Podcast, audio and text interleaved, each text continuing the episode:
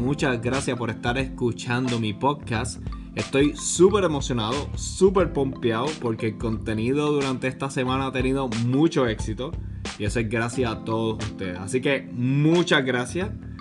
Y bueno, ahora sí, vamos a lo que vinimos.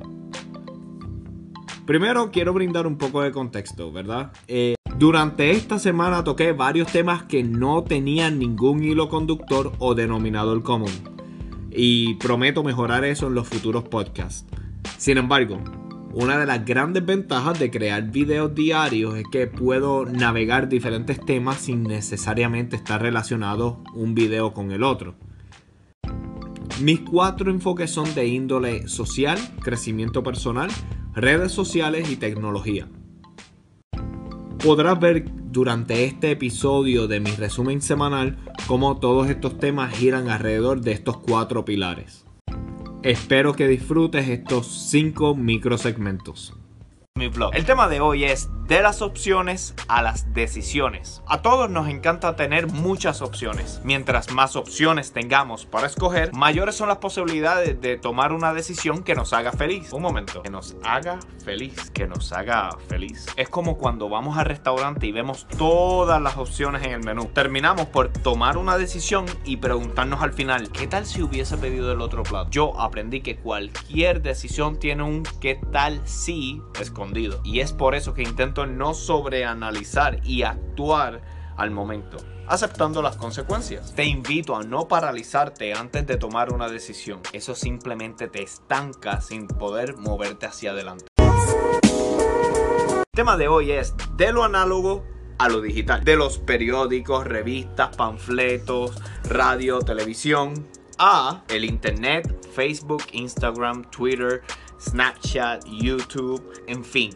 un cambio de paradigma. El surgimiento del Internet ha y sigue modificando nuestras conductas. Reconozco que es normal sentir cierta nostalgia por aquellas cosas que nos hacen revivir y recordar momentos del pasado. Sin embargo, yo aprendí que los seres humanos estamos siempre en constante evolución.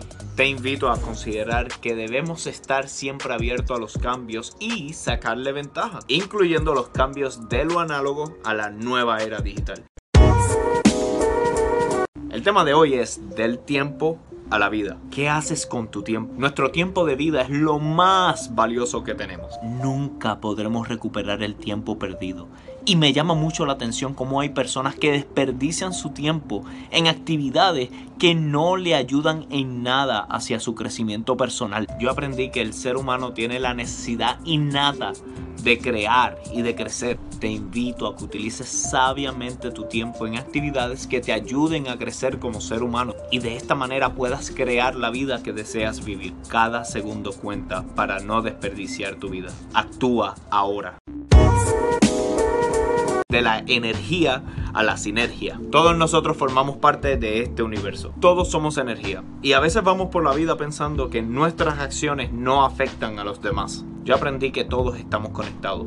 Y para crear un mundo mejor, primero debemos enfocarnos en mejorar nosotros como seres humanos. El tipo de energía que proyectamos a la vida es el tipo de energía que recibiremos de vuelta. Te invito a reflexionar profundamente sobre tu energía personal. Es imposible estar en sinergia con la vida si no estamos conectados con nosotros mismos. El tema de hoy es de ti a tu crecimiento personal. En el 2017 me tocó aprender muchas lecciones. Algunas lecciones fueron esperadas y otras lecciones honestamente me sorprendieron porque no las veía venir. Sin embargo, si hubo una lección que realmente me impactó en el 2017 fue aprender a sacarme a mí mismo del medio para darle paso a mi verdadero potencial. Te invito a que te permitas hacer lo que realmente deseas hacer sin importar las opiniones de los demás. Tú tienes el potencial de crear tus metas y hacer aquello que tu voz interior te está pidiendo que hagas. Quería al final de estos cinco microsegmentos poner mi conclusión debido a que pensé que era justo y necesario poner un poco de estructura al podcast. Así que mi conclusión es que ya sea que estés escuchando este podcast debido a tu interés por los temas de desarrollo personal, tecnología, redes sociales o mi perspectiva social, el punto es que todo gira en torno a la naturaleza humana. Durante años el hombre ha intentado mejorar sus circunstancias y modificar su realidad, pero la verdad es que todo lo que creamos a nuestro alrededor es simplemente una manifestación de lo que alguna vez existió en nuestras emociones o en nuestros pensamientos. Es por esta razón que hago una invitación constante a la reflexión. Ya sea que estés de acuerdo o no, mi meta es que encuentres tus propias verdades y las manifiestes al mundo.